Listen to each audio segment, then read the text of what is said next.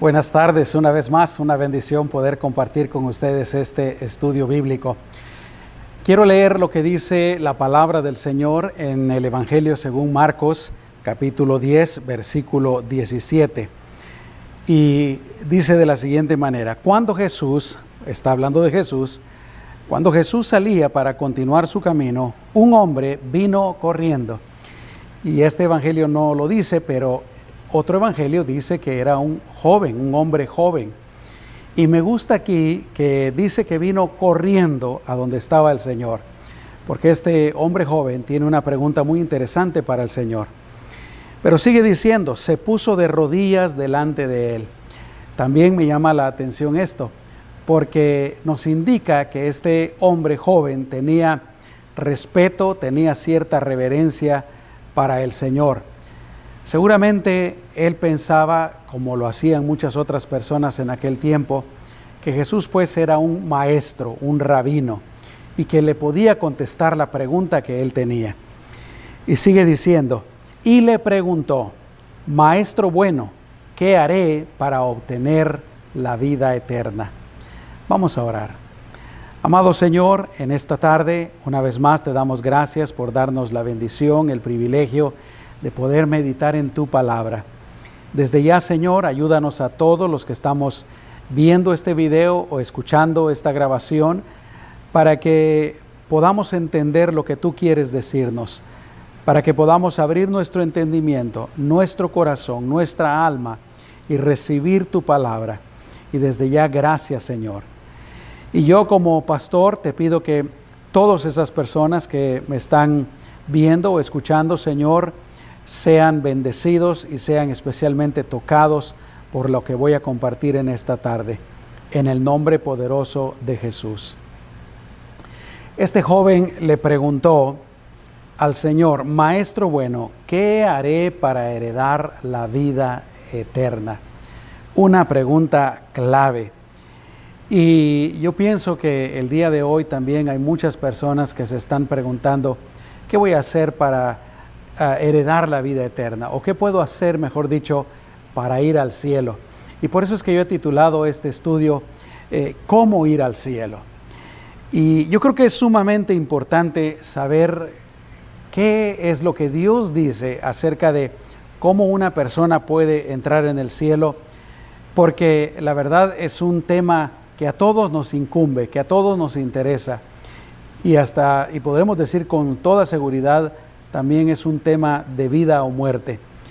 Yo quisiera preguntarte, ¿sabes tú cómo ir al cielo? ¿Te gustaría saber cómo ir al cielo? ¿O simple y sencillamente quieres ir al cielo?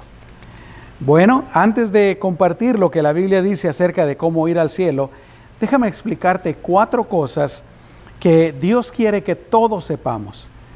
La primera de esas cosas es que Dios quiere que sepamos que nuestra existencia sí tuvo un principio, pero no tendrá un fin.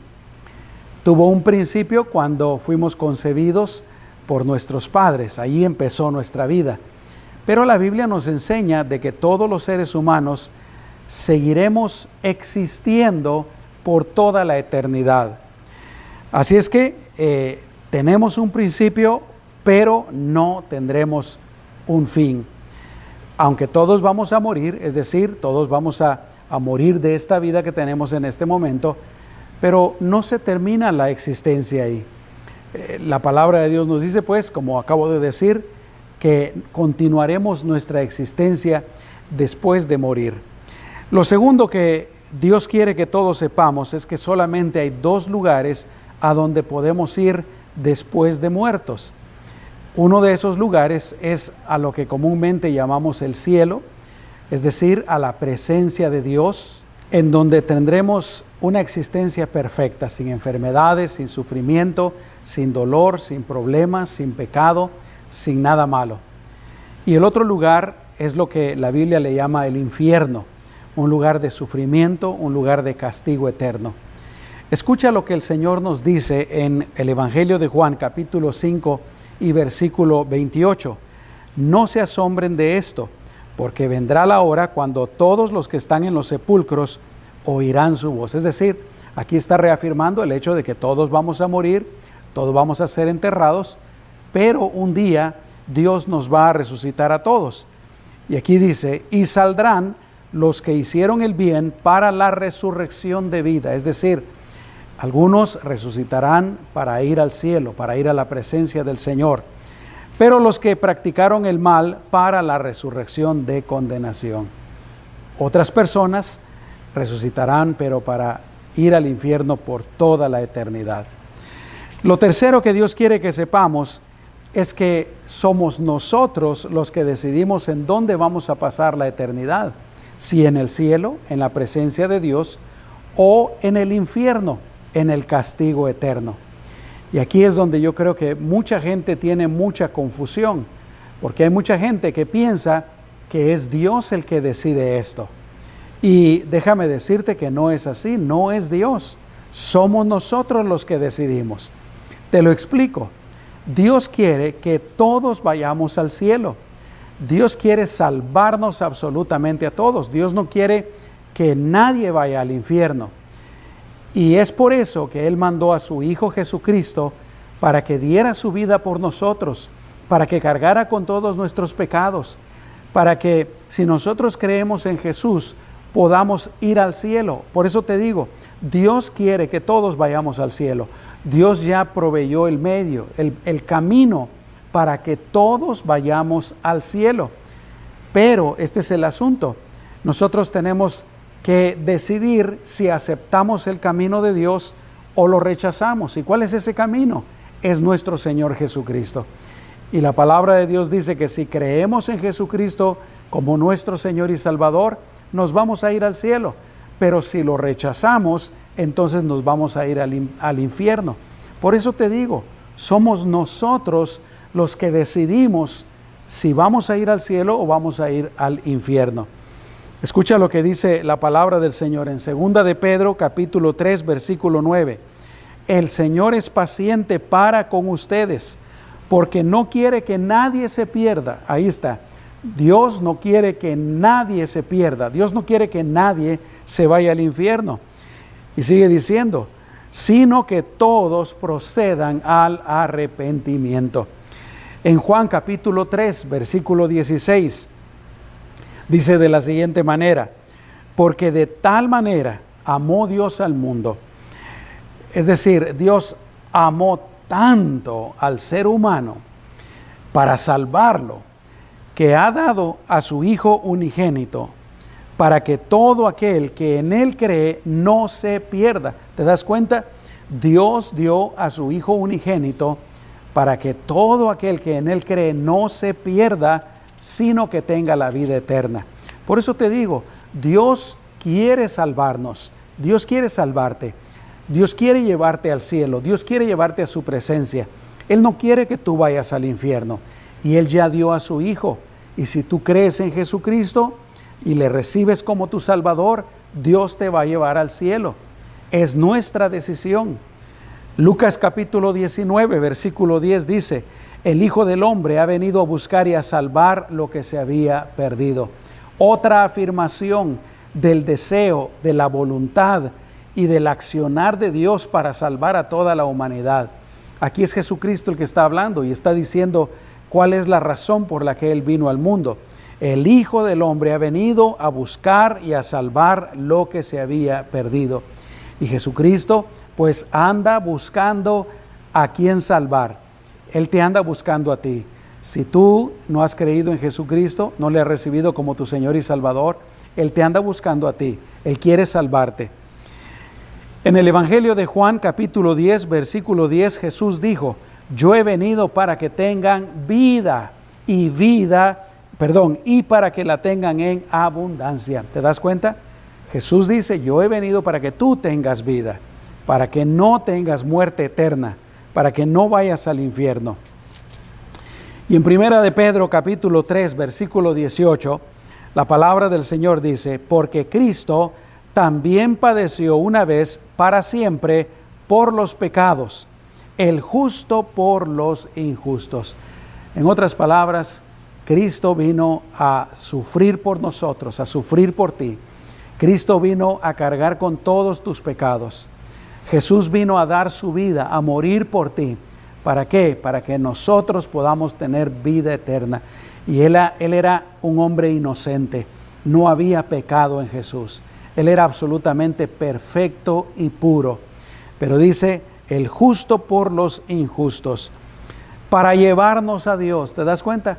Para llevarnos a Dios. Dios quiere llevarnos a su presencia, siendo a la verdad muerto en la carne, pero vivificado, vivificado en el Espíritu. Así es que, en tercer lugar, la decisión de dónde vamos a pasar la eternidad es nuestra, es tuya y es mía. Yo te pregunto en este momento, ¿ya decidiste tú en dónde vas a pasar la eternidad? Tal vez tú me digas, pastor, yo quiero ir al cielo, pero no sabía yo que era yo el que tenía que decidir. Yo pensé que era Dios el que decidía.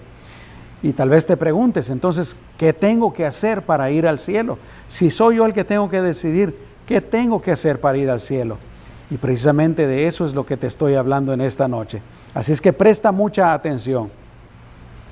Lo cuarto que Dios quiere que sepamos es que esa decisión tenemos que tomarla mientras estamos en este mundo, mientras estamos en esta vida. Dice la palabra del Señor en Hebreos capítulo 9, versículo 27, y de la manera que está establecido que los hombres, es decir, los seres humanos, mueran una sola vez y después el juicio. Presta atención, aquí dice cosas muy importantes. Está establecido, Dios determinó que todas las personas mueran. ¿Y que mueran cuántas veces? Dice, una sola vez. Y después de esto, ¿qué? El juicio.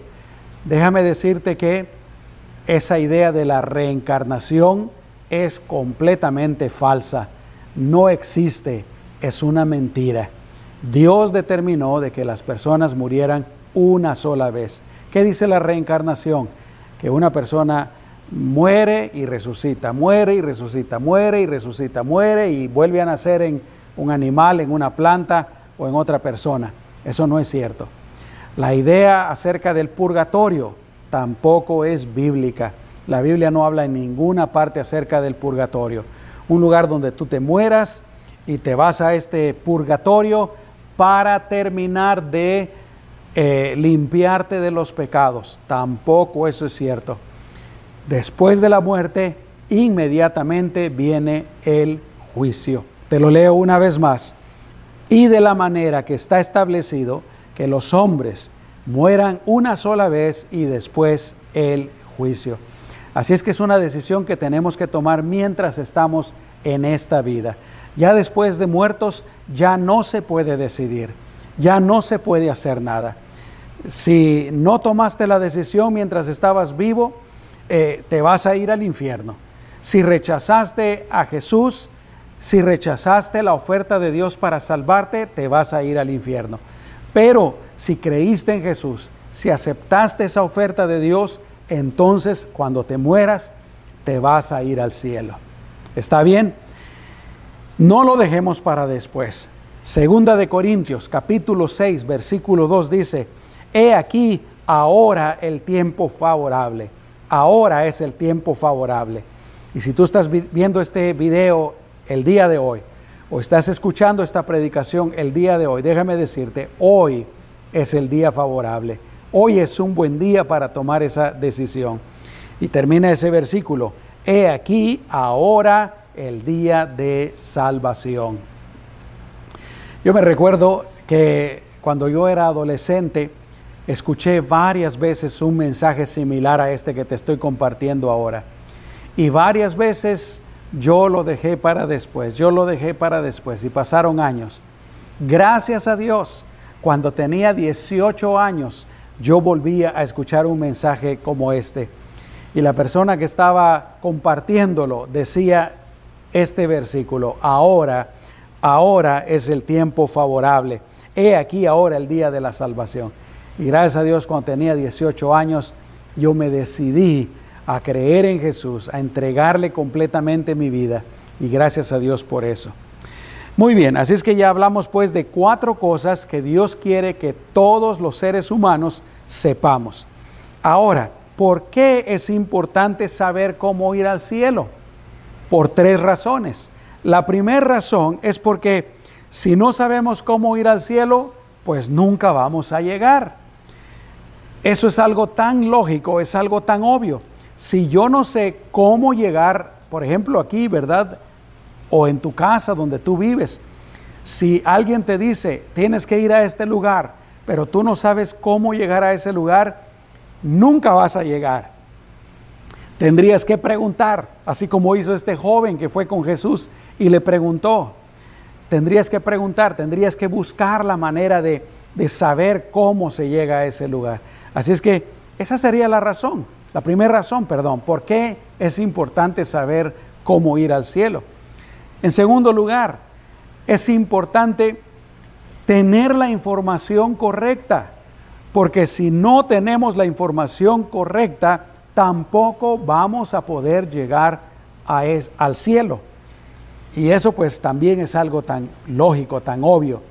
Si aquí alguien nos dice, ve a cierto lugar y te escribe las instrucciones de cómo llegar a ese lugar, pero cometió un error. En una de las instrucciones, en lugar de poner tienes que doblar a la derecha, puso tienes que doblar a la izquierda o se le olvidó mencionar que había que doblar en cierto lugar. Las instrucciones están malas, no vas a llegar a donde tienes que llegar. Y lo mismo es para ir al cielo. Uno necesita las instrucciones correctas y las instrucciones correctas las encontramos solamente en la Biblia, en la palabra de Dios. Y tercero, es importante saber cómo ir al cielo porque la Biblia dice que somos pecadores y que por lo tanto estamos condenados al infierno. Esto es otra cosa muy importante que todos debemos de entender. Todos somos pecadores. No hay ninguna persona que haya existido en el pasado que viva en este momento o que vaya a existir en el futuro que no sea pecadora. El único, dice la Biblia, que nació sin pecado, vivió sin pecado, murió sin pecado, fue nuestro Señor Jesucristo, porque Él es nuestro Salvador, Él es Dios, Él es el único. Pero aparte de Jesús, absolutamente todos los seres humanos somos pecadores. Y el pecado nos tiene separados de Dios y nos tiene condenados a ir al infierno, lo que la Biblia también le llama la muerte eterna. En el libro de Romanos capítulo 3 versículo 23 dice, porque todos pecaron, porque todos pecaron y no alcanzan la gloria de Dios. Y una vez más enfatizo la palabra todos todos pecaron. Y luego, más adelante, en Romanos capítulo 6, versículo 23, dice, porque la paga del pecado es muerte. Y aquí está hablando específicamente acerca de la muerte eterna. Es decir, si una persona muere en sus pecados, esa persona se va a ir al infierno por toda la eternidad. Así es que ya te hablé de cuatro cosas que Dios quiere que todos sepamos. Ya te dije por qué es importante que todos sepamos cómo ir al cielo.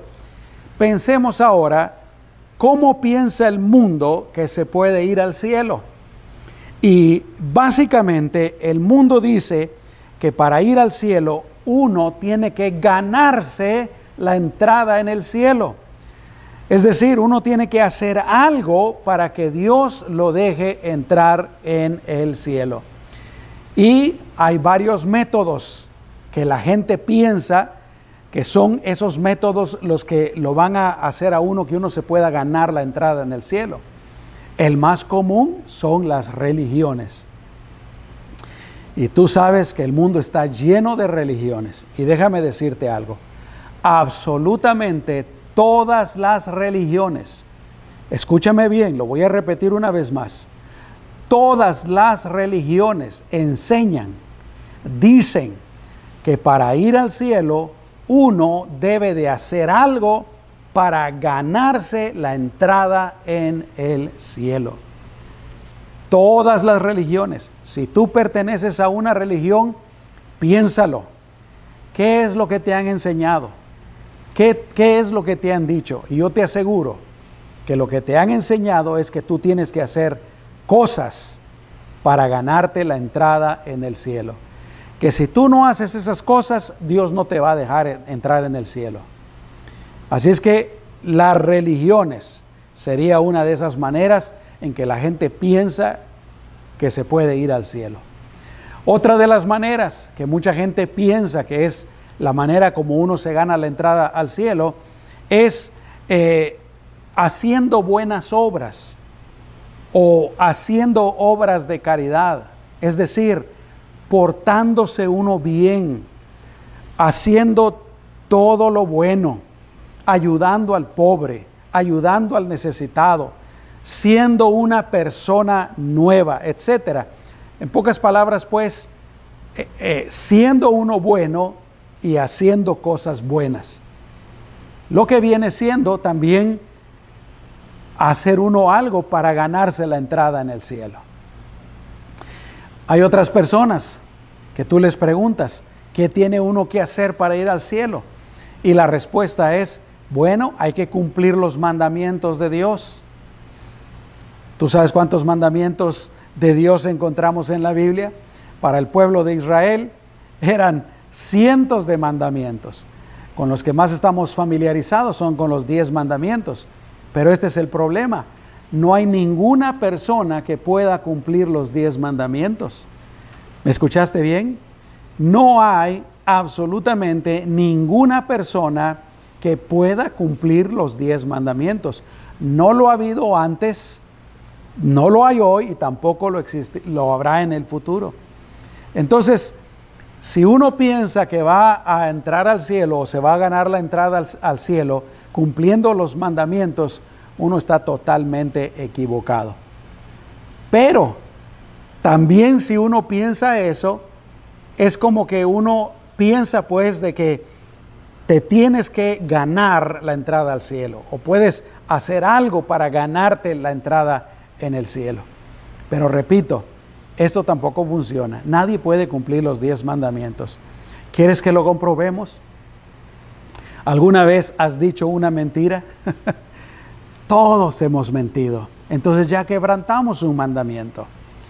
Vamos con otro mandamiento con relación a tus padres. ¿Alguna vez deshonraste o has deshonrado a tus padres? Si lo has hecho, ya quebrantaste otro mandamiento. ¿Y sabes qué dice el Señor? Que si uno quebranta un solo mandamiento, uno es culpable de quebrantar toda la ley, es decir, todos los mandamientos. Vamos con otro. Jesús dijo que si mirábamos a una persona del sexo opuesto y la deseábamos en nuestro corazón, ya estábamos adulterando con esa persona. Déjame hacerte una pregunta. ¿Alguna vez has visto a una persona del sexo opuesto y le has deseado? Otra pregunta. La palabra del Señor dice que no debemos de tomar el nombre de Dios en vano, pero hay mucha gente que jura en el nombre de Dios, que maldice en el nombre de Dios, etc. Así es que si una persona cree que obedeciendo los mandamientos va a entrar al cielo, esa persona está totalmente perdida. Así es que la Biblia pues dice que uno no puede ganarse la entrada al cielo. Uno no puede comprar, si se puede decir así, o ganarse la entrada al cielo. Escucha lo que dice la Biblia en Efesios capítulo 2, versículos 8 y 9 porque por gracia sois salvos por medio de la fe. Esa palabra gracia quiere decir de gratis, o mejor dicho, es un regalo de Dios. Por gracia sois salvos. ¿Por medio de qué? Por medio de la fe. ¿La fe en qué? La fe en Jesucristo. Y sigue diciendo, y esto no de ustedes, pues pues es un don de Dios. Otra vez, esa palabra don quiere decir regalo de Dios, es un regalo de Dios. No es cosa de ustedes. Escucha lo que dice el versículo 9, dice, no es por obras para que nadie se gloríe. En pocas palabras, pues, no podemos ganarnos la entrada al cielo. No hay nada que podamos hacer para convencer a Dios de que nos deje entrar al cielo. Si la entrada al cielo se pudiera ganar, si nosotros no la pudiéramos ganar, entonces, ¿para qué vino Jesús? La Biblia dice claramente que Jesús vino a buscar y a salvar los pecadores, lo que estaba perdido. Entonces, si uno puede hacer algo para entrar al cielo, para ganarse la entrada al cielo, ¿para qué vino Jesús? Él no hubiera venido. La Biblia diría, haz estas cosas para ir al cielo. Pero no es eso lo que dice la palabra del Señor. Muy bien. ¿Qué dice la Biblia acerca de cómo puede una persona ir al cielo? Y como ya te dije, la palabra de Dios dice que es por gracia, que es un don de Dios por medio de la fe.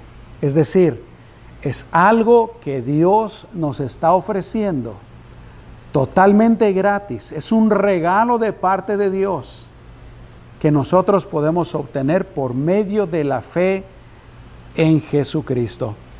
Juan capítulo 3, versículo 16, te lo leo una vez más.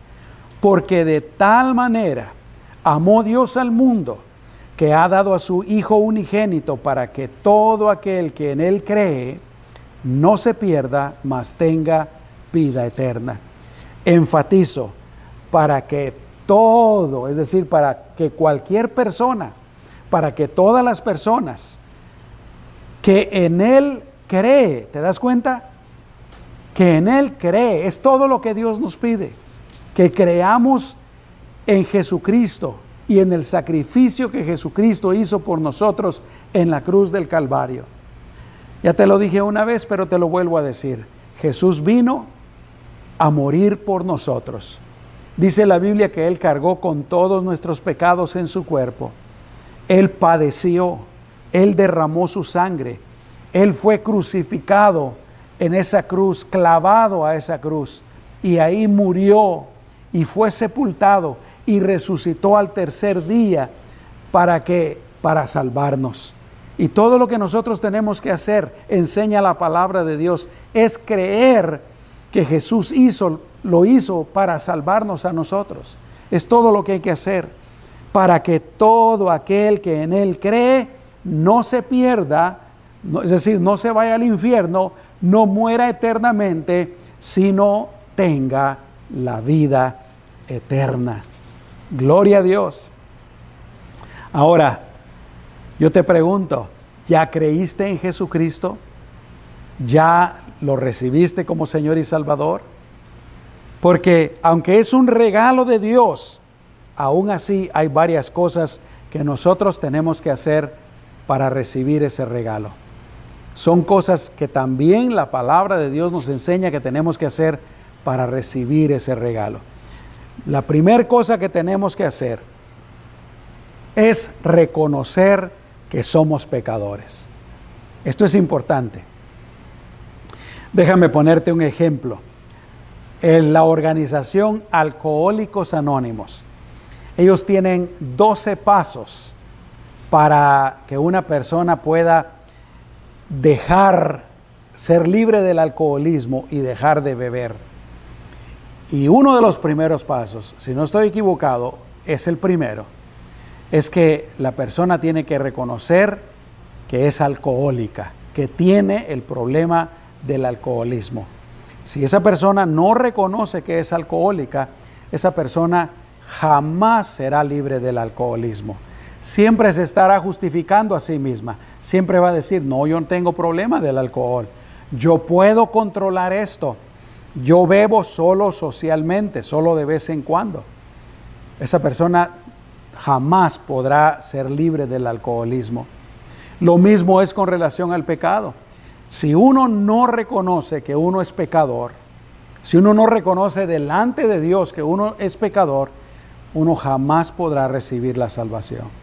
Si una persona dice, no, yo no soy pecadora, yo no soy pecador, y déjame decirte que hay muchas personas que dicen esto. Hay muchas personas que dicen, por ejemplo, no, yo no soy tan malo. Hay otros que son peores. Hay unos que son asesinos, que son violadores, que son esto, que son lo otro. Pero sabes qué? Delante de Dios todos somos pecadores y todos estamos condenados a la muerte eterna, a ir al infierno. Por eso es que es tan importante reconocer que uno es pecador. Escucha lo que dice la palabra del Señor en Proverbios capítulo 28, versículo 13. El que encubre sus pecados, es decir, el que los tapa, el que los oculta, el que no los reconoce, no prosperará. Pero el que los confiesa y los abandona, esa persona alcanzará misericordia. Hay que reconocer en primer lugar que somos pecadores. ¿Puedes tú reconocer que eres pecador, eres pecadora? En segundo lugar, lo segundo que tenemos que hacer para recibir el regalo de Dios es que debemos de arrepentirnos de nuestros pecados. Y aquí tengo que aclarar qué significa el arrepentimiento. El arrepentimiento es muy diferente a solo sentirse mal, a sentir remordimiento. Porque cuando uno siente remordimiento por algo que hizo, simplemente se siente mal por aquello que hizo, pero lo más probable es que lo va a volver a hacer. Pero el arrepentimiento significa que uno toma la decisión de dejar aquello completamente. ¿Y de qué quiere Dios que nos arrepintamos? Pues quiere que nos arrepintamos del pecado y que empecemos a vivir conforme con su voluntad. Si hay pecado en nuestra vida, tenemos que dejar el pecado. Escucha lo que dice Mateo 4:17. Desde entonces Jesús comenzó a predicar y a decir, arrepiéntanse, porque el reino de los cielos se ha acercado. Más adelante, en el libro de Hechos, capítulo 3, versículo 19, dice, por tanto, arrepiéntanse y conviértanse. Ahí está, conviértanse. Quiere decir, dejen esa manera de vivir y empiecen a vivir a la manera de Dios. Y sigue diciendo, para que sean borrados sus pecados, de modo que de la presencia del Señor vengan tiempos de refrigerio. ¿Quieres tú tiempos de refrigerio en tu vida, para tu familia? Aquí está. En primer lugar, tenemos que reconocer que somos pecadores. En segundo lugar, tenemos que arrepentirnos. En tercer lugar, tenemos que pedirle perdón a Dios. Y la palabra de Dios nos dice en primera de Juan 1:9, si confesamos nuestros pecados, él es fiel y justo para perdonar nuestros pecados y limpiarnos de toda maldad. Si confesamos nuestros pecados, Dios es fiel y justo para perdonar nuestros pecados y limpiarnos de toda maldad. ¿A quién le vamos a confesar los pecados? A Dios, al Señor, no a los hombres, sino que a Dios. Dice la palabra del Señor en Isaías capítulo 55, versículo 7. Deje el impío su camino y el hombre inicuo sus pensamientos. Vuélvase al Señor, quien tendrá de él misericordia, y a nuestro Dios, quien será amplio en perdonar. Así es que, en primer lugar, si queremos recibir ese regalo de la salvación, de la vida eterna, ese regalo de poder ir al cielo cuando nos muramos, en primer lugar tenemos que reconocer que somos pecadores. En segundo lugar tenemos que arrepentirnos de nuestros pecados y estar dispuestos a dejarlos. Como dice aquí, te lo acabo de leer, deje el impío su camino y el hombre inicuo sus pensamientos y vuélvase al Señor. En tercer lugar, debemos de pedirle perdón a Dios. Y en cuarto lugar, tenemos que creer en Jesús y recibirlo como nuestro Salvador y como nuestro Señor. Juan capítulo 1, versículo 12 dice, pero a todos los que le recibieron, ahí está, hay que recibir a Jesús en el corazón. Y dice, a los que creen en su nombre, otra vez, a los que le recibieron, a los que creen en él. A ellos les dio derecho de ser hijos de Dios. Y una vez más te leo lo que dice Juan 3:36, o mejor dicho, este no lo había leído. Dice, el que cree en el Hijo tiene vida eterna, pero el que desobedece al Hijo no verá la vida, sino que la ira de Dios permanece en él. El que cree en el Hijo tiene vida eterna. Una vez más, para recibir el regalo de la salvación, hay que hacer estas cuatro cosas. Reconocer que somos pecadores, arrepentirnos de nuestros pecados, pedirle perdón a Dios y creer en Jesús y recibirle como nuestro Salvador y como nuestro Señor. Yo te pregunto en esta tarde, ¿ya creíste tú en Jesucristo como tu Señor y Salvador? Bueno, empecemos. ¿Reconoces tú que eres pecador, que eres pecadora? Si tú lo reconoces, vas por un buen camino. Segundo lugar, ¿estarías dispuesto a arrepentirte en este momento de tus pecados? y entonces a pedirle perdón a Dios y luego a recibirle como tu Salvador y Señor. Dios te ama. Dice la palabra del Señor en Romanos capítulo 5 versículo 8, que Dios demuestra su amor para con nosotros en que siendo aún pecadores, Cristo murió por nosotros. Dios te ama. Dios no quiere que tú te vayas al infierno. Dios quiere salvarte. Dios quiere llevarte a su presencia por toda la eternidad, donde, como te dije, ahí ya no habrán enfermedades, ahí ya no habrán guerras, ahí ya no habrán odios, ya no habrá nada malo absolutamente, sino será una vida eterna, perfecta en la presencia del Señor, llena del amor de Dios. Y eso es lo que Dios quiere para ti. Pero ¿qué es lo que tú quieres para ti? La decisión es tuya. Yo quiero invitarte para que hoy tomes la decisión de creer en Jesucristo y recibirlo como tu Señor y Salvador. ¿Qué pasó con ese hombre joven que fue con Jesús y le preguntó qué, qué tenía que hacer qué podía hacer para obtener la vida eterna? Lamentablemente a ese joven no le gustó la respuesta del Señor. Y dice la palabra de Dios que él, abatido por esa palabra, se fue triste. Se dio la vuelta, le dio la espalda a Jesús y se fue, se alejó de él.